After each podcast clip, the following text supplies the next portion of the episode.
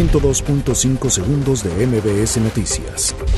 La Comisión Nacional de los Derechos Humanos hizo un llamado a la población a acatar las medidas que anunció el Consejo de Salubridad General para evitar la propagación del virus COVID-19.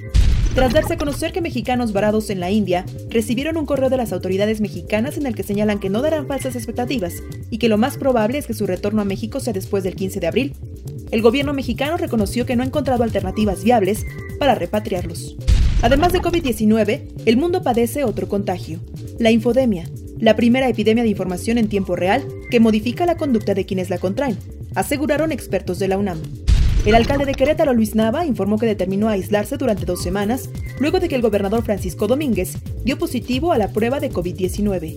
La jefa de gobierno, Claudia Sheinbaum, enfatizó que el abasto de alimentos, productos de limpieza y otros está garantizado, por lo que no es necesario hacer compras de pánico.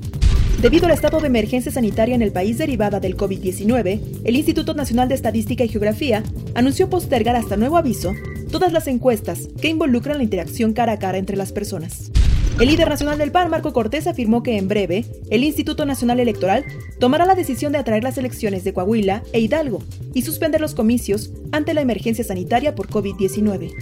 El titular de la Secretaría de Salud de Puebla, Jorge Humberto Uribe, informó que se han tomado 372 muestras para laboratorio y por el INS 88, de las cuales han resultado 82 casos positivos de coronavirus. El 65% de los casos confirmados de coronavirus se concentran en ocho entidades del país.